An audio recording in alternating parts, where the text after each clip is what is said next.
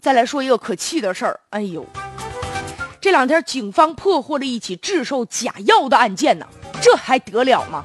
查获了三十五万盒假的心脑血管疾病的常用药啊！犯罪嫌疑人刑满释放才两个月，这人就重操旧业。看来是之前呢，他也根本没有在监狱里面反省好自己啊。而且吧，就特别的隐蔽，他这做假药那地方看起来就像是特别普通的种那个葡萄的大棚，它实际上是制造假药的小作坊。啊，封闭的屋子里面到处都是脏水盆子、脏靴子，弥漫都是臭水、臭药啊，令人作呕的味道。就在这样恶劣的工作环境下，生产出了一批呢谋财害命啊、谋人性命的假药。这假药主要的成分是啥呢？是淀粉。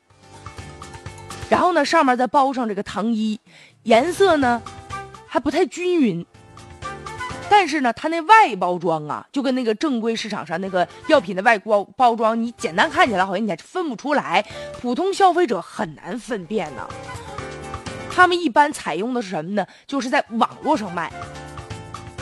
你要想通这个假药啊，要卖到正规医院呢和正规的这个药店是很难的。所以他们现在在网上，大家不都喜欢网购吗？什么东西都觉得网上便宜，哎，药品呢便宜不见得有好货，这不吗？假药。而且据说呀，全家老小齐上阵呢，就采用分工式的方法。挖空心思的作案，为什么呢？就是因为现在这个药品行业制假造假呀，里面有高额的这个利润呢，成本不过几块钱呢。淀粉它能治病吗？摇身一变呢，就成为了几百块钱的灵丹妙药了。就这利润，很多人看了就眼红了，鬼迷了心窍了。但这假药危害多大呀？你多坑人，多缺德吧！普通的消费者买了这样的药啊，以为是治心脑血管的。有些老年人呢，可能长期的服药啊，这吃进的是淀粉，可能没有什么太大的副作用。关键这药它没有用啊，没有药效啊，耽误了病情啊，那对个人来说，可能造成的是终身的遗憾。而且这个假药，它通过网络销售吧，肯定要比正规的药要便宜。